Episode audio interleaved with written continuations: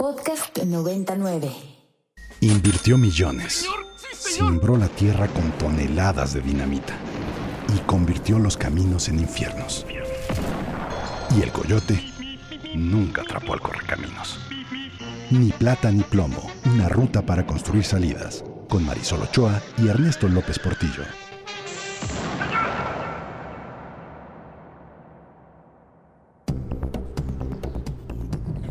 Hola. Disculpen ustedes, pero es que nos sigue divirtiendo la entrada. Es maravillosa. Del Correcaminos. Yo sí le voy a dar un premio a quien haya diseñado esto.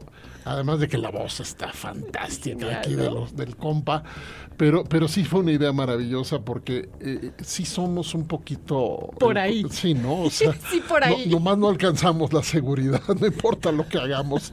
Bueno, ¿cómo están? Hola, buenas tardes. 20 de febrero, ni plata ni plomo, 16 horas. Soy Ernesto López Portillo del programa de Seguridad Ciudadana Ibero Ciudad de México. Y aquí se está riendo al lado mío, ¿quién? Marisol Ochoa, ¿cómo están? Del Departamento de Historia, encantada. Un muy buen martes. Pero antes que nada, antes de compartirles la buena vibra y la emoción, hablen con nosotros, por favor. Les recordamos nuestras redes, arroba ibero99fm. Llámenos, converse con nosotros. Tenemos muchos temas hoy interesantísimos al 55 52 92 59 09. Ernesto, estamos listos y con todo. Sí, vamos a darle, a seguir con el tema de la semana pasada. Sí. Y qué son las políticas de seguridad comprobadas, en donde podemos ver políticas de seguridad que sí tienen evidencia, que sí tienen evaluación. Les vamos a presentar una plataforma que se publicó hace algunos meses. Rápido mis redes, Ernesto LPB arroba, PSC-Ibero, ese es del programa de seguridad ciudadana, todo con mayúsculas.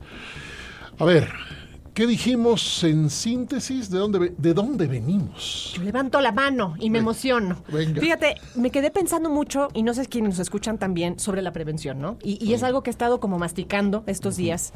Y me sigo haciendo la pregunta del millón. A ver, lo que nos dejaste, platicamos, elaboramos, fue, la prevención se enfoca en generar prácticamente estrategias de intervención muy puntuales en función de factores de riesgo que predominan en territorios, en espacios, en geografías. Así es. Prevenir, Ernesto, me, me lleva mucho esta pregunta de lo que decíamos un poco la, la vez pasada.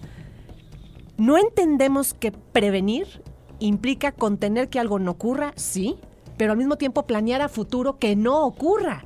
Yo te hacía una pregunta fuera del aire y, y, mi punto aquí también para empezar la conversación sería, nosotros hemos generado montones de información, lo platicábamos, información, análisis entre quiénes son los amigos, los enemigos, cuántas rutas de migrantes hay, el derecho del cobro de piso, pero no sé si entre otros factores, crimen organizado, encuentros y nada más por nombrarlos del fin de semana, yo te comentaba, ahorita ahora resulta, ahora resulta que también el cobro de piso en Chiapas va sobre las iglesias. Sí, ahora no de pueden decir. oficializar su culto porque les cobran 30 mil pesos de cobro de piso y han tenido que cerrar las Escuchen- iglesias. escucharon bien. A ver, repite eso, Sí, Marisol. las iglesias están siendo extorsionadas por grupos de criminales en algunas zonas de Chiapas y el único mecanismo para protegerse es cerremos las puertas de la iglesia porque no hay cómo pagarle al crimen.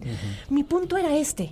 Cuando nosotros hemos hablado sobre principalmente las problemáticas que nos han perseguido más de 20 años, que no tenemos ubicado lo que pasa y lo que va a pasar. Mi punto de frustración y que yo creo que hoy alimenta mucho lo que tú has conversado y lo que traías a colación sobre entender la prevención es ¿por qué no hacemos futuribles? Los futuros posibles acompañan prevención. Y la idea es cómo cada territorio, cada análisis que se hace de los riesgos, y eso es importante como pedagogía, ¿eh? es una práctica que hay que inculcar de pronto a ver qué te parece, es que no solamente estás en tiempo presente siendo reactivo, hay que ser proactivo para planear riesgos a futuro que son inminentes. Yo recuerdo hace 20 años, aunque ustedes no lo crean, que andaba por ahí caminando en uno que otro territorio, que en aquellos tiempos mi jefe, que era muy diestro en temas de seguridad, me decía, apunte licenciadita, porque esto se va a volver una ruta de migración. Apunte licenciadita, esto se va a volver un efecto de cobro de piso en unos años. Y uno en esos aquellos entonces, por ahí de los 15 y 16, decía, pero ¿cómo lo sabes? Es que no es ciencia, vamos a decir, matemática elevada. Es que hay que ir comparando nuestros presentes con nuestros horizontes de riesgo, Ernesto. Y la prevención, me queda muy claro que la entendemos de otra manera. De. Reactiva, poco eficaz, poco eficiente y tardía. No sé si coincidas. Sí, coincido. A ver, lo voy a poner en dos planos, Vamos. Marisol. Me haces pensar en un montón de cosas. Un plano más abstracto y quizá más complejo y profundo, en donde institutos como, por ejemplo, el Instituto Igarapé de Brasil, que es líder en estos temas en la región, el Centro de Estudios de Seguridad Ciudadana de Chile, eh, el Instituto de Defensa Legal de Perú, eh, se me está yendo este, esta maravillosa organización de sociedad civil argentina. Es decir, quienes estamos pensando en esto, además de, de trabajando en terreno, estamos reflexionando, tenemos una pregunta similar, que es, ¿por qué la popularidad de la mano dura? Eso. Entonces, hay una parte reactiva, Marisol, que tiene que ver con culturas profundas, que tenemos que explicar no en el terreno práctico, sino en el terreno de cómo construimos la idea que tenemos de seguridad y de justicia. Exacto. Y eso pues ya nos llevará a algunas emisiones porque le vamos a tener que entrar Hay que entrarle. a esa parte Sí. compleja, abstracta, Sí, sí. que sí nos va a demandar traer un poquito de teoría. ¿Por qué nuestra primera reacción es castigar, perseguir usando fuerza y dijiste tú el otro día y me quedo con eso, dijiste castigar con crueldades. Ese es el tema. Uno. Después de eso, la segunda reflexión creo que ya cae en blandito porque es, te explica por qué la política de seguridad no invierte en prevención, porque la pregunta es quién cree en la prevención. Ese es el punto. ¿Quién le cree a la prevención? Exactamente. ¿No? En el discurso es muy fácil, ¿no? Por todos lados encuentras a personas que hablan de la prevención, pero cuando les preguntas qué es la prevención, ahora nos va a pasar otra vez con candidatas y candidatos, Uh, sí. pues no la conocen. Eh, probablemente hay una definición general sencilla que puede hablar de evitar, evitar un daño, evitar un riesgo, evitar un temor, que no está mal. La pregunta es cómo, con qué recursos y actores. Y resulta que la prevención, la mejor prevención, es con la gente. Tal cual. Tú has estado diciendo desde la primera emisión lo que es trabajar en terreno con la gente cuando la gente tiene toda la información que tiene, que normalmente la gente te va a decir qué está pasando y tú en todo caso con los métodos vas a ordenar información, vas a facilitar. Bueno, esa gente también estaría en condiciones de reorganizarse en torno a modelos de prevención. Sí. prevención ambiental, prevención, eh, a ver, es que la prevención tiene que ver con espacios, tiene que ver con comunicación, con lenguajes, Con ideas. tiene que ver con ideas, Sí. tiene que ver con la identificación de factores que históricamente se les ha llamado factores de riesgo y en consecuencia se desdobla en un ramillete muy amplio de Sí. prevenciones. Hay que recordar que Peña Nieto lanzó un programa y ese programa no cuajó, se cayó. Ahí está, pero no, ni siquiera se le menciona. Programa Nacional de Prevención Sí. del Delito. Ahí- Amplio, ¿eh? es correcto, y, a- Amplio. y ahí estaban las bases, al menos de algunas de las escuelas de prevención más aceptadas a nivel internacional. ¿Por qué lo tiramos a la basura, Marisol? Tres años de presupuesto. Y luego empezamos a recibir noticias, por ejemplo, de que el- en el Congreso se decía que, que- que no había, fíjate, es que es, es típico, no había tiempo para esperar a los resultados Ahí de la el punto. prevención. Claro. No es visible. No es visible. Eso no compra voto, eso no tiene, vamos a decir, particularidades donde haya cargadas de privilegio. Eso finalmente termina en lo que hemos platicado por mucho tiempo, una seguridad que se politiza. Desgraciadamente no deja crecer ningún tipo de proyecto que tenga visos a un horizonte de futuro. Lo hemos discutido Wow. por décadas. Sí. Por décadas. Hemos politizado hasta el día de hoy. Ahora entremos otro eslabón, que es otra, otra conversación, con una, déjame decirlo así, una militarización política. Hemos entrado a jugar en el campo de lo político y hemos visto los desastres que ocasionan en grandes ideas, en verdaderos proyectos que no son para un sexenio, ni para dos ni para tres. Son para la construcción democrática, para una vía ciudadana, para una sociedad que pueda vivir con las condiciones, no quiero decir mínimas, con las condiciones que merece, Ernesto. Sí, por supuesto, ¿no? no con las que no. merece. Estamos en lo mínimo y tienes toda la razón. ¿Por qué todo se tira a la basura? ¿Qué prioridades están en los tomadores de decisiones? Yo tengo la impresión, Marisol, que, y, a ver, hay, hay, teori- hay personas en México que han publicado, por ejemplo, desde la teoría política, que si bien México tuvo una transición democrática electoral, procedimental, dirían algunos autores, no ha tenido otras transiciones democráticas, particularmente, por ejemplo, en las instituciones de seguridad y justicia. ¿Cierto? Un país que se dice democracia y que tiene casi total impunidad sobre algunos de los delitos más graves, pues habría que preguntarnos de qué democracia hablamos. Entonces, vamos a empezar, vamos a, a recordar que la situación en la que estamos es una situación que se ha generado a lo largo de la historia, en donde cuántas decisiones habrán tomado personas con autoridad en municipios, estados y gobierno federal para que lleguemos al siglo XXI sin prevención o con prevención súper débil.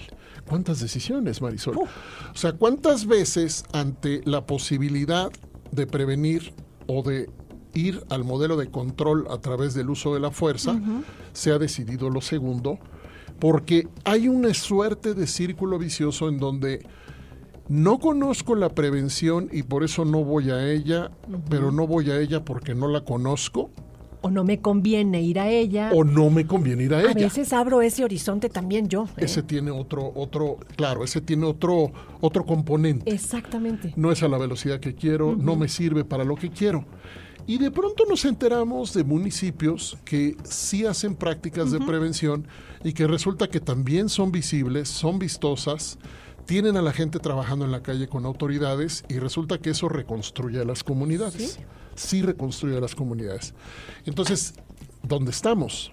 ¿Qué nos pasó para llegar aquí haciendo todo hasta el máximo posible de los recursos para, por ejemplo, desplegar la fuerza sin lograr contener las violencias? Ni comprenderlas en muchos casos, me atrevo a decirlo yo, ¿eh? No, no, a título claro. personal. Sin No, comprenderlas pero es que siquiera. que Eso es, todavía más profundo es y está detrás. ¿no? Y es, frustrante ver esto. ¿Cuánto tiempo dedica un gobierno con el que tú hayas trabajado a comprender las violencias? Lo duro de todo esto es que la intención de comprender justo va en una ecuación donde tendrías que invertir rapidez, poca observación y poco análisis para solucionar. Desgraciadamente las cosas no funcionan así, Ernesto. la, la- la cuestión de poder comprender un espacio y comprender las violencias que se van gestionando y cómo operan y cómo crecen requieren observaciones, análisis, ensayos, errores e intervenciones que tenemos que ir corrigiendo y perfeccionando. Y un trabajo que acabas de tocar para mí que es central, que es con la comunidad, que es con la sociedad que muchas veces cuando te va evidenciando lo que sufren, lo que padecen todos los días, muchas veces la resistencia de las autoridades a niveles de los tres gobiernos es resisto frente a eso porque ellos también pueden formar parte. Quiero que formen parte o que no formen parte. Quiero que se involucren hasta qué punto eso puede generar contra favor en intereses que desgraciadamente, para bien o para mal, en algunos casos, entran a la esfera de la política. Entran a la esfera de otro tipo de intereses que van domeñando el gran trabajo que puede construir políticas preventivas eficaces, lo decíamos la vez pasada, de verdad eficientes en algunos momentos, pero terminamos por prácticamente corromper los procesos de observación y comprensión porque tenemos prisa, porque corremos al plazo de las gubernaturas o corremos al plazo de las presidencias y las elecciones o los cambios de presidencias municipales o otro tipo de condiciones y valoraciones que no priorizan la condición preventiva. Cuando, cuando yo empecé a, a entender, estaba yo morrito, ya bastante ñoño, ñoño, uy, morrito ñoño, ñoño. empecé a entender que necesitábamos en las instituciones dedicar un tiempo pausado a entender violencias y que al mismo tiempo las instituciones no pueden dejar de trabajar Eso. para resolver problemas todos los días. Yo me pregunté, ¿y cómo le harán ahí donde sí les ha dado tiempo para una y la otra? Bueno, mi primera experiencia fuerte en este tema fue en, con el gobierno catalán ¿Qué en? España. Pues llegué y encontré una unidad de análisis y prospectiva, Ahí está. de análisis estratégico y construcción de prospectiva, que no interrumpía los procesos de toma de decisiones de alta velocidad, pero tampoco estaba al margen.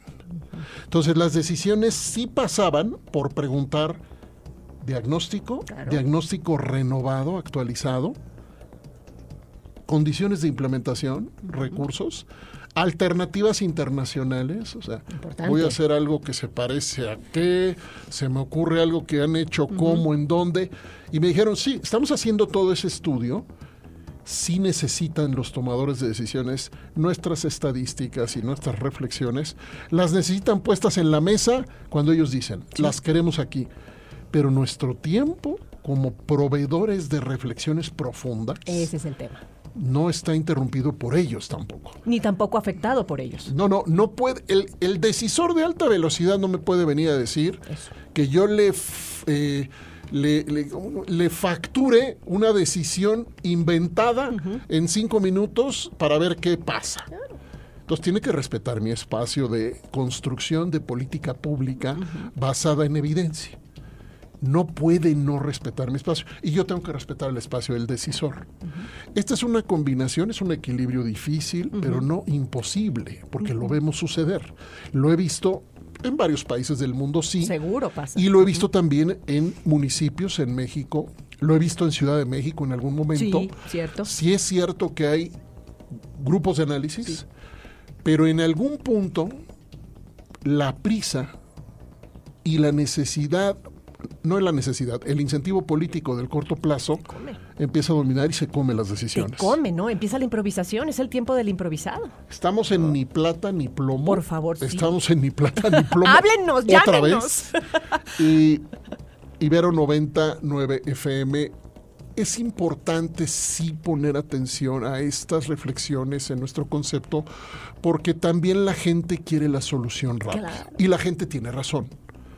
Pero entonces, ¿qué hacemos, Marisol, para construir herramientas que vayan en dos velocidades?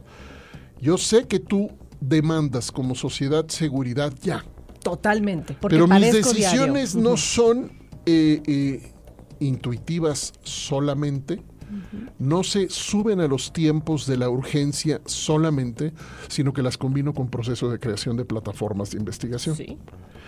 Bueno, les traemos la plataforma de evidencias, les venimos ofreciendo. Maravillosa. Es que de verdad es un recurso importante que está y lo peor del caso es que está al acceso de todos. De todos, de y todos. todas. Todes. Podemos ir ahí. Ahorita te estaba preguntando, ¿no? Platícame de una política efectiva en temas de violencia intrafamiliar, ¿no? Que de tanto padece, ha crecido mucho después de pandemia. eh, y, y finalmente los números en algunos municipios son, no sabemos qué hacer, ¿no? Y consultando esta plataforma es increíble ver los casos, casos que se han probado, que han sido exitosos, que tienen metodologías, que tienen alineación. Ernesto, es una, es una joya. Dele un codazo a su candidata o candidato. ¿Otra vez? Dele un codazo a su candidate. Esto es una plataforma de evidencias publicada hace unos meses, el año pasado, que le costó un trabajal al equipo, que conozco a este equipo del BID. Ajá. Pocas personas hicieron una- un trabajo monumental. Se llama Plataforma de Evidencias en Seguridad y Justicia. Así la encuentran de inmediato en, la re- en la- en Internet. Perfecto. La plataforma promueve el uso de evidencias científicas en las decisiones sobre seguridad ciudadana y justicia en América Latina y el Caribe. Por cierto, cuando publiqué sobre esta plataforma mi columna, que la he comentado en varias, Sí. la primera alguien me puso en Twitter que eran puras reflexiones académicas. Vaya, no me extraña. A mí tampoco. No voy a entrar ni siquiera a debatir eso. Oye, ¿eh? No pero voy a querida, ahí. con todo y que expliqué ahí, que los casos evaluados ahí son casos reales. Claro, es que ¿por qué tenemos esta, este horizonte de que en la academia estamos alejados de la realidad? A ver, teorizar es problematizar. Así es. A quien nos escuche, si hay alguien comprometido con la realidad, es el observador que problematiza lo que pasa. Y eh, hemos tenido, no sé si coincides conmigo, este estigma donde parece ser que estamos encerrados en una oficina, alejados del mundo y del dolor y del padecimiento. De acuerdo. Es todo totalmente un error. Si algo está involucrado es nuestra observación en todo lo que nos pasa. Particularmente en este caso, tu historia y la mía, nos acercan al terreno, siempre nos han acer- acercado al terreno y en parte por eso también afirmamos las cosas relacionadas con el comportamiento de las instituciones. El Banco de Evidencias es el primer repositorio en portugués y español de soluciones de seguridad ciudadana y justicia con, ojo, subrayo, evaluaciones rigurosas de su efectividad. Explícanos, explícanos esto de la evaluación que luego no queda claro. ¿Eso quiere decir que hubo observación, márgenes de ver la practicidad de que eso es eficiente o no, poder corregir, poder mejorar. Así es. Tiene esto un manual metodológico Bien. que va a contestar a profundidad las preguntas que hace ahora Marisol. Sí. Tiene también eh, comunidades de conversación y de aprendizaje. Y el manual metodológico Mira tiene explicaciones verdaderamente muy sencillas, muy claras. eh, eh, ¿Qué es y para qué sirve la evidencia, por ejemplo? Mira. en políticas públicas. Nosotros que estamos hablando aquí de evidencia, ¿para qué sirve la evidencia? Bueno, una política pública basada en evidencia permite construir certidumbre. Claro. Saber por dónde vas. Certidumbre. Punto. O sea, ¿Qué ponle hacer? un nombre, certidumbre. ¿Qué es lo lo que que, no funciona, certidumbre. Lo que sí funciona, certidumbre. Certidumbre. Pero no me vengas a decir lo primero que se te ocurre, porque nunca has aplicado un método de evaluación y no has construido evidencias. La evaluación es la aplicación de métodos científicos para realizar procedimientos de evaluación de procesos, evaluación de costo-beneficio y evaluación de impacto. Hay otras también. Está el diagnóstico, está el diseño y está la implementación. La premisa básica, ojo, esto es de Sherman, que lo citamos La vez pasada. La vez pasada. Sí, sí, sí. La premisa básica de la práctica basada en evidencia es que todos tenemos derecho a nuestra propia opinión, pero no a nuestros propios hechos. Ay, carambolas. ¿te Eso fue suena? muy profundo. ¿Te suena? Me sonó profundo, profundo. Tenemos derecho a nuestra propia opinión, pero no a nuestros propios hechos. Claro. O sea, no puede venir alguien a decirte, está pasando esto, alguien que quiere gobernar o gobierna. No puede venir a decirte, en la colonia tal o en el barrio tal, Ajá. en el cuadro tal, en el parque tal, está pasando esto, si no lo puede probar. Ese es el tema. Marisol puede decir lo que quiera porque no está gobernando y son sus hipótesis de trabajo y probablemente no le creemos y se acabó. Y punto. Pero una autoridad no. ¿Por qué no? Por el simple hecho de que tiene que tener pruebas para explicar lo que pasa. Tiene que sustentar lógicas que llamamos métodos para poder explicar lo que ocurre. Y una recurrencia en las intervenciones que realiza. Si eso no existe, no hay manera siquiera de poder poner sobre el telón que entiende lo que pasa. Una autoridad no puede darse ese lujo. No sé si me estoy dando a entender. Perfectamente, pero se lo da. Totalmente, es todos los días. Déjame tomar un ejemplo rapidísimo. Sí, Acaba de pasar hace tres horas. Aumenta el cobro de piso, que no es una sorpresa para nadie, un 7% en comparación con el año pasado, el mismo mes. 2023, en, la- en México en general. Ves que todos estamos padeciendo el cobro de piso en algunos territorios más y menos. La solución estratégica por parte de nuestra representación de seguridad pública, la Secretaría, es, pues hay que considerarlo un delito grave. Y a partir de ahí, pues modifiquemos la ley. A ver, por favor, permíteme la conversación. Permíteme la conversación. Nuevamente vamos a la improvisación, que nadie dice que hay que legitimar que es un delito grave, está muy bien, pero no es lo que se está esperando en una comprensión que lleva décadas el fenómeno del cobro de piso para que la respuesta de la autoridad sea subirlo a un rango de delito grave.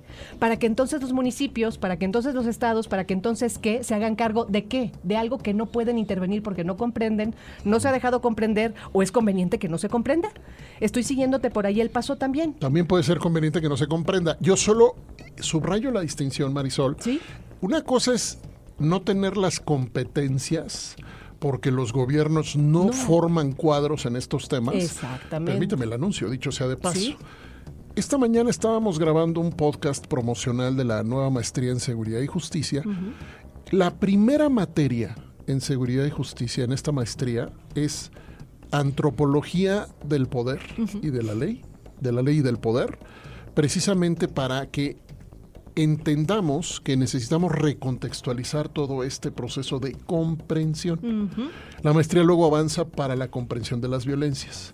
Entonces, yo te decía, por un lado está la parte de la falta de competencias, Sí. por otro lado está la manipulación para intereses no legítimos. Por supuesto. Son dos cosas diferentes. Sí, sí, sí. Que convergen muchas veces, es otra cosa. Sí. Pero hay que distinguir. Porque tú de pronto tienes a personas que están tratando de hacerlo bien, pero que no tienen los recursos. Ese es un escenario recurrente. Que, vaya, que no se han enterado que está esta plataforma. Claro. Que no se han enterado de esta plataforma, que no tienen idea de que la práctica basada en evidencia tiene seis pasos: cuestionamiento, obtención, análisis, consolidación, aplicación Y evaluación. y evaluación. Claro. Que no han visto cómo se genera la evidencia de efectividad, etcétera. Todo eso está aquí. Pero necesitas la casa de la seguridad ciudadana, es decir, Sí. un soporte institucional en donde las decisiones vayan migrando desde la intuición basada en la mano dura hacia la metodología propia de las buenas prácticas. Y que construye caminos y posibilidades de intervención precisas. Que ese es el tema, ¿no? Que no tengas el despertar de hoy cierro un negocio, hoy dejo mi ciudad, hoy celebro el culto y mañana ya no. No sé si me estoy dando a entender contigo, en esa improvisación donde la solución no solamente puede correr por la vía del discurso, donde hagamos de esto un delito mayor, seguimos justo en el desamparo de cómo le hacemos y cómo poder atribuir esas herramientas en una casa, vamos a pensarla común, que es este espacio de seguridad. Así es. Que alguien me diga, hay una metodología, mira, no está solo.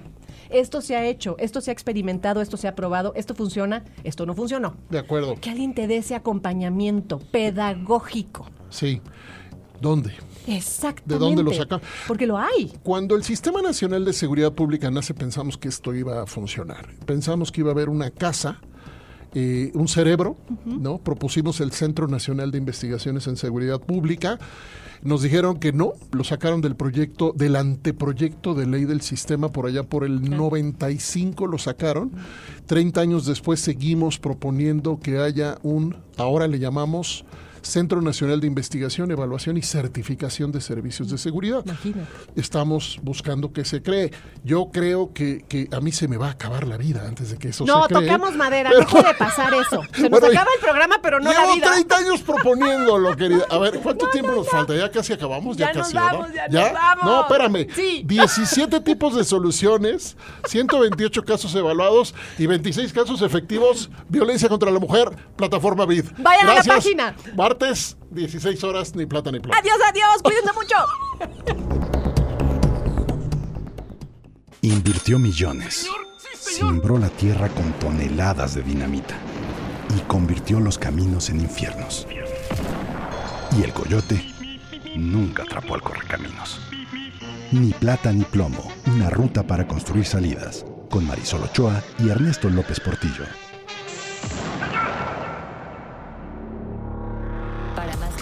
Como este, descarga nuestra aplicación disponible para Android y iOS o visita ibero909.fm.